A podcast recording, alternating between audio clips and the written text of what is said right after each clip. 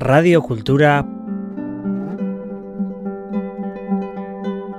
.eus Le rêve tout joyeux, ce serait euh, eh un Maharaja qui me vient demain avec un budget illimité euh, et avec euh, plein de pierres partout, faire la parure complète, boucle d'oreilles, euh, tout, tout, tout. Mais bon, ça c'est vraiment le rêve. Je pense que même le rêve arriverait, je serais un peu morte de trouille de. Ça ferait beaucoup. mais bon, voilà. Non, non, ce serait rigolo à faire, mais.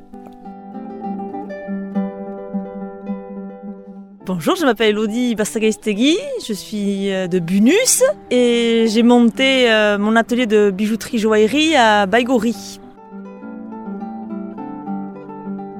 Depuis toute petite, euh, j'ai toujours été très intéressée par les bijoux de mon amachi de mon ama aussi. Et j'ai toujours essayé voulu de comment c'était fabriqué. Donc euh, au bout d'un moment, euh, il y a une dame euh, qui me voyait tout le temps en train de traficoter tout ça, d'essayer de réparer, qui me dit mais toi il faut que tu fasses une école de bijouterie. C'est venu au moment du collège, déjà j'arrêtais pas de dire je vais devenir bijoutière, je vais devenir bijoutière. C'était à l'école à Saint-Justibar, ça faisait un peu bizarre, hein ça faisait un peu le rêve, wouh et euh, j'ai fait des concours et je suis allée dans le centre de la France, Saint-Amand-Montrond. Et là, j'ai passé 4 ans. J'ai fait un CAP art du bijou et du joyau et une mention complémentaire en joaillerie. Et plusieurs stages euh, dans des grandes maisons euh, de joaillerie euh, à Paris, style Van Cleef, Hermès, Dior.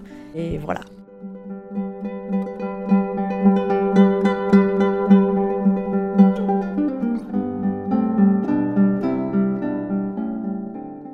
En rentrant dans l'école, il fallait acheter la mallette d'outils, qui était assez chère. On avait nos outils et euh, voilà, on nous disait euh, vous allez faire telle pièce avec les côtes et puis hop, c'était parti. euh, il fallait y aller quoi. J'en garde que déjà de sortir de l'Ostibaré, de se retrouver dans un monde comme ça, ça faisait, un- enfin, c'était un choc quand même. Je me sentais un petit peu exceptionnelle quand même d'être dans ce truc-là et d'avoir la chance de vivre ça. Aussi, de se rendre compte que j'ai rencontré des gens et qui avaient vécu beaucoup de choses et j'apprenais vieilles techniques. Et ça, ça m'intéressait beaucoup, quoi. C'était une chance. Une chance, voilà.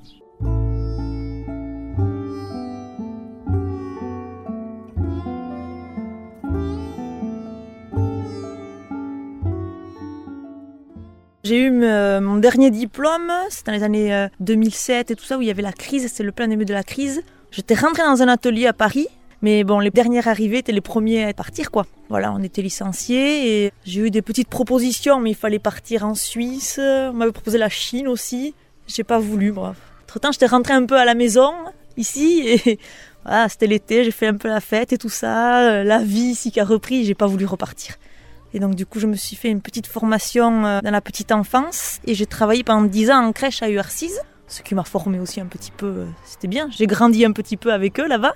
Et en 2020, pendant le confinement, euh, il y avait le temps de réfléchir un peu, faire un peu une réflexion sur la vie. Et euh, je me suis dit, en fait, ça me manquait, quoi. Il y avait quelque chose qui n'allait pas. Et j'avais besoin de m'exprimer. Et c'était ça, ma façon de m'exprimer. Moi, c'était artistiquement, c'était de faire des bijoux, de, enfin, des bijoux, même des objets en, en métal, de bricoler, quoi.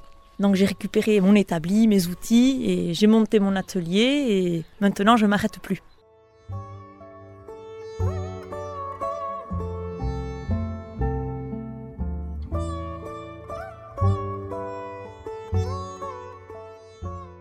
Bacha, c'est venu euh, déjà d'une, euh, c'est le diminutif de mon nom de famille Bacha Gaistegui. Ça veut dire sauvage. Je suis un peu sauvage moi aussi.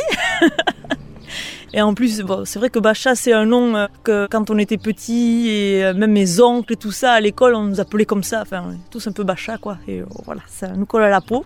Donc c'était un peu normal.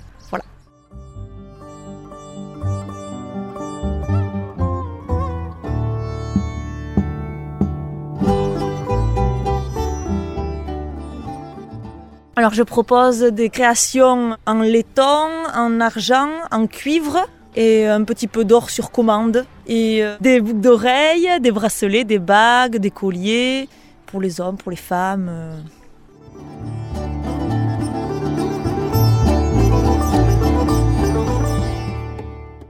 Je travaille par la forge. Je reçois le métal euh, en grenaille, c'est des petites perles que je fonds avec un chalumeau ou avec un four, ça dépend les quantités. Après, quand c'est euh, à l'état liquide, je les coule dans des moules, dans des lingotières pour en faire des lingots. C'est pas comme les lingots de banque, hein. c'est plus petit. Hein. Ensuite, euh, avec ces lingots, ben, je les passe dans un laminoir où je fais des plaques et du fil. C'est une démarche qui est un peu longue parce qu'il faut que le métal soit assez mou. Et pour le rendre mou, il faut le chauffer à rouge et le laisser refroidir tout doucement. Et euh, quand il est refroidi, on le passe dans le laminoir, mais en l'écrasant, ça se durcit. Donc on le passe une fois, on le rechauffe à rouge, on attend que ça refroidisse, on repasse. Donc ça peut être très très long. Euh, si on part d'un gros lingot et qu'on veut une toute petite plaque, ça peut prendre beaucoup beaucoup de temps.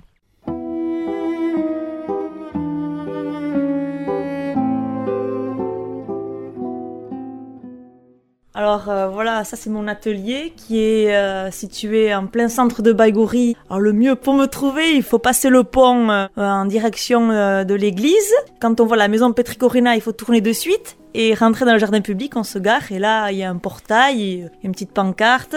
Faut pas avoir peur de rentrer, c'est une vieille maison, mais euh, voilà, mon atelier est dedans et faut pas avoir peur de me déranger parce que moi j'aime bien raconter mes techniques de travail et tout ça. Et il y a aussi mes bijoux qui sont en exposition, mes outils aussi que j'expose et voilà.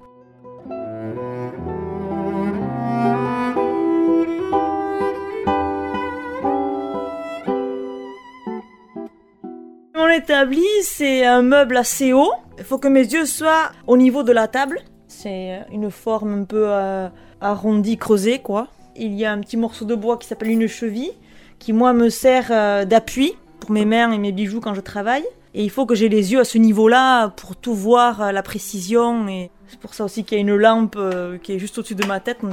Des fois, je me cogne, c'est voilà. Mais c'est pour pas m'abîmer les yeux et pour m'aider au maximum, quoi. Ah oui, en dessous, ça c'est une espèce, on dirait une poche, mais c'est une peau de vache. Et euh, ça, c'est pour récupérer les métaux, les, débris de, métaux, les limailles, que je récupère pour ensuite euh, refondre et repartir de zéro, refaire. Il n'y a pas de gaspillage, quoi. Il faut que tout soit réutilisé euh, au maximum.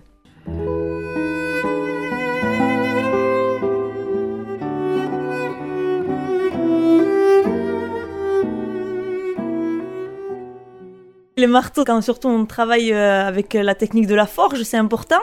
Pour mettre en forme, il faut taper fort. j'utilise beaucoup euh, mon enclume qui me vient de l'ancien forgeron de Baïgori et ses outils aussi, euh, ses marteaux. Et c'est des vieux marteaux, donc bah, il y a des bijoutiers qui les aimeraient pas du tout ceux-là parce qu'ils font des marques, ils sont abîmés. moi je les aime bien parce que justement ils font des marques, c'est des marques inimitables et ça donne de l'âme un peu aux bijoux. c'est un peu ma marque de fabrique quoi. C'est voilà.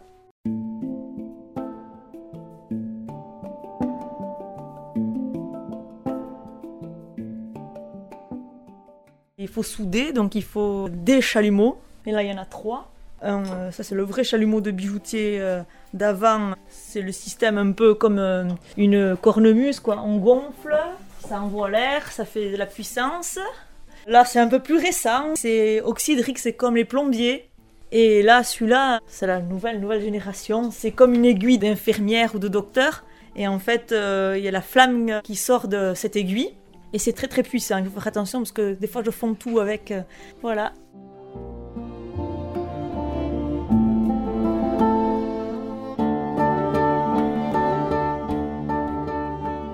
Bah, la malade du bijoutier, il y avait euh, un marteau, un maillet, il y avait ça, c'est un triboulet, euh, c'est pour donner des formes aux bagues, on tape. Il y avait beaucoup de choses pour mesurer, des réglés, des compas, des pieds à coulisses, beaucoup de petites limes, des grosses limes, plein de pinces, plein de petits outils là pour euh, poncer le métal. Ces outils, en général, tu peux faire une carrière et peut-être même tu peux transmettre aussi les outils. Euh, si tu les utilises bien et que tu n'abîmes pas trop, ça se transmet.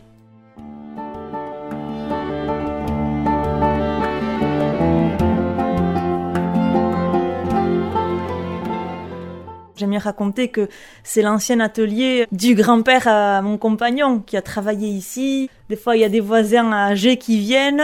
Ils me racontent qu'ils ont travaillé pendant 15 ans dans cet atelier et euh, ils ont les larmes aux yeux de voir ce qui se passe maintenant ici. Donc, euh, rien que ça, moi j'adore. C'est on remet la vie un peu dans un endroit. Euh, et les outils, c'est pareil. Pareil, ces outils, personne ne les aurait utilisés. Et là, ils ont une deuxième vie, en plus complètement différente. L'enclume avant, ça allait de, ferme en ferme. Là, maintenant, on voit là, les couleurs du métal. Il y a du cuivre, il y a du laiton, il y a de l'argent dessus. Euh, c'est une autre vie en plus. Et voilà.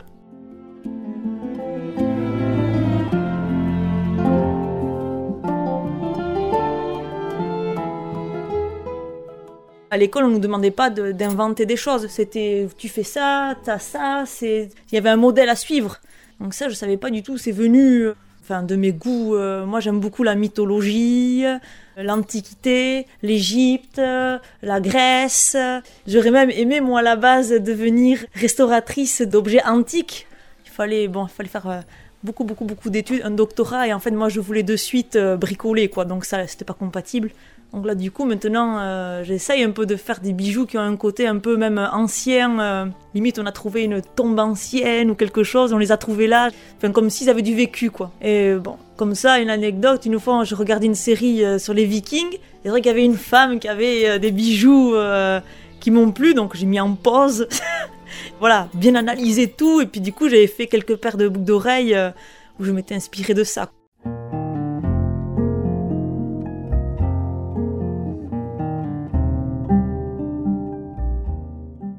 J'aime bien travailler le laiton, parce que j'aime bien la couleur du laiton, le rendu. On peut le rendre très très brillant en le polissant et il peut être très joli aussi un peu patiné. J'aime bien, c'est intéressant de travailler le, laiton. Le cuivre aussi c'est simple, mais j'aime beaucoup beaucoup le laiton. Avec le même métal, on peut avoir plusieurs couleurs différentes, c'est j'aime bien.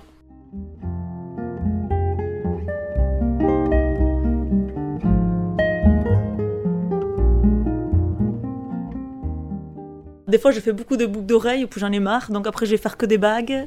Après, quand j'ai marre des bagues, je fais des bracelets. C'est cyclique. du coup, je, m'ennuie pas, je m'amuse beaucoup. J'aime pas trop avoir l'idée à l'avance. Enfin, des fois, je suis obligée de dessiner, mais souvent, quand je dessine aussi, euh, une fois que je l'ai dessiné, c'est comme s'il était fait, le bijou. C'était comme l'idée était partie. C'est pour ça que je préfère un peu à l'instinct. Des fois, je prends une pierre, je la trouve jolie, je me dis qu'est-ce que je vais faire? Je commence à faire la sertissure, ce qui permet d'accrocher la pierre. Après, je qu'est-ce que je vais faire avec ça euh? Allez, aujourd'hui c'est une bague. Ah tiens, ça irait bien si je mettais ça. Enfin voilà, je construis autour, euh, voilà, un peu à l'inspiration du moment.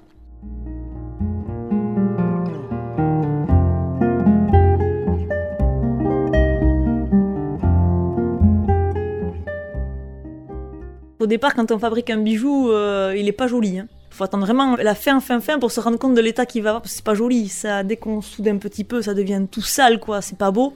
Alors des fois, il y a beaucoup, il y a des heures qui passent, tu te dis, où est-ce que je vais là? Et puis bon, quand tu commences à, nettoyer un petit peu, là, tu te rends compte que c'est ça qui est joli d'ailleurs, c'est que c'est là que tu vois un peu, le, tu te dis, waouh, t'as la surprise un petit peu finale. Mais après, c'est parce que moi aussi, je veux rien calculer à l'avance. Hein. Je pourrais, mais euh, c'est la méthode. moi, ça me plaît comme ça aussi. C'est un peu ma liberté.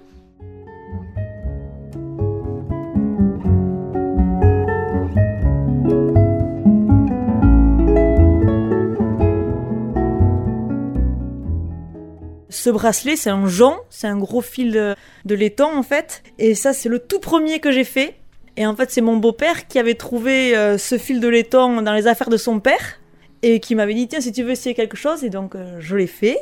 Et d'où venait le métal et aussi parce que c'était la première fois que je faisais quelque chose, que je transformais quelque chose, j'ai dit bah celui-là je me le garde. C'est un peu euh, un petit symbole pour moi, c'est le premier quoi. Donc voilà, celui-là il est pour moi.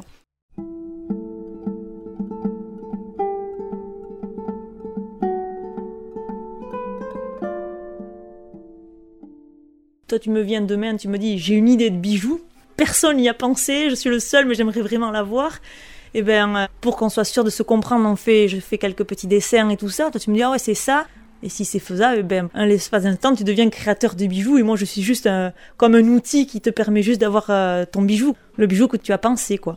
Et je peux aussi, si tu as des vieux bijoux ou du métal, ça peut être euh, des choses en or qu'on met plus ou des bijoux cassés, même qu'on se voit pas reporter parce que le style n'est plus actuel, et ben on peut fondre le métal et repartir de zéro et faire un nouveau bijou euh, avec ce métal quoi.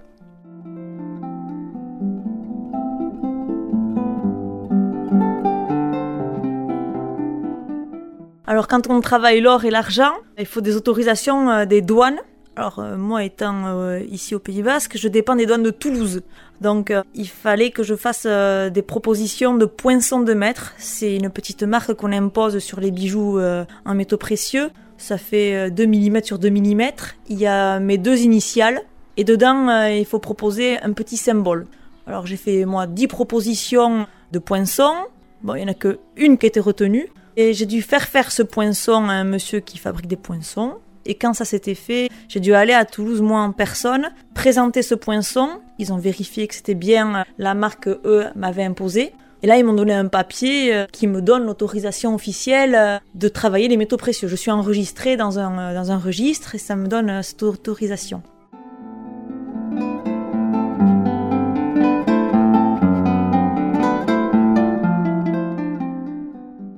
J'ai aussi le devoir de, quand je commande des métaux précieux, c'est de les enregistrer dans un livre de police.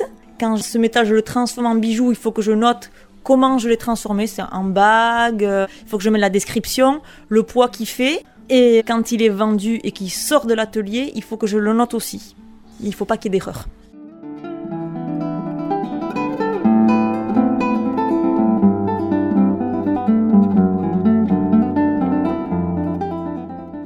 La vente, on peut venir directement à l'atelier ici, sur mon site internet euh, et le marché. Je fais quelques petits marchés. Et j'ai les deux boutiques, euh, dont une, euh, la Fabrica à Garassi, Saint-Jean-Pied-de-Port, et l'autre, je commence bientôt à Banaka à Cambo.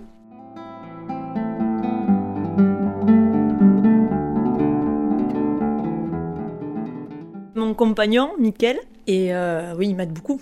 On rigolait un peu tout à l'heure quand on en parlait en dehors, mais les papiers, tout ça, c'est je suis une artiste. Hein. Les artistes, des fois, on a un peu des lacunes dans d'autres choses. Et moi, c'est les papiers, c'est voilà, il m'aide aussi pour le site internet, tout ce qui est écrire en basque, c'est important pour moi tout ça. Je suis pas très très à l'aise, alors euh, lui il est beaucoup plus, donc euh, du coup il m'aide et euh, faut que je fasse des efforts encore parce que c'est pas très très facile. J'ai fait avec Aïta un petit peu avec mon père.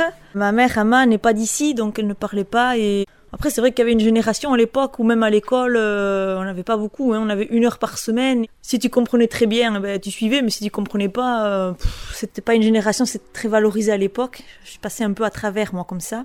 Mais bon, maintenant, euh, à Baïgouri, j'apprends.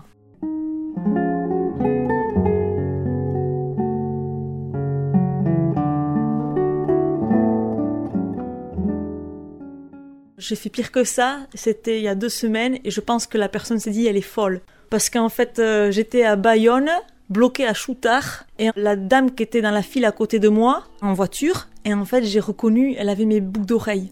Je lui faisais des coucous et tout dans la voiture. Et je klaxonnais. Mais je pense qu'elle s'est dit mais que j'étais folle. Et elle a baissé la fenêtre. Et j'ai fait sont très belles vos boucles d'oreilles. C'est moi qui les ai faites. Ah et du coup c'est passé. Mais bon, je pense qu'au départ pendant 5 minutes elle s'est dit mais qu'est-ce qu'elle me veut celle-là? Moi j'étais trop contente quoi. J'étais ouais fière. Et puis euh, elle est portée. Ça lui allait bien. Non non ça m'aide un peu à réaliser des fois, parce que des fois je fais ici, j'ai l'impression de m'amuser, moi, de jouer, mais euh, je me rends pas compte enfin, tout à fait de, du truc qui se passe après. Et en fait, quand je vois ça, ouais, c'est génial, quoi. C'est chouette, ouais.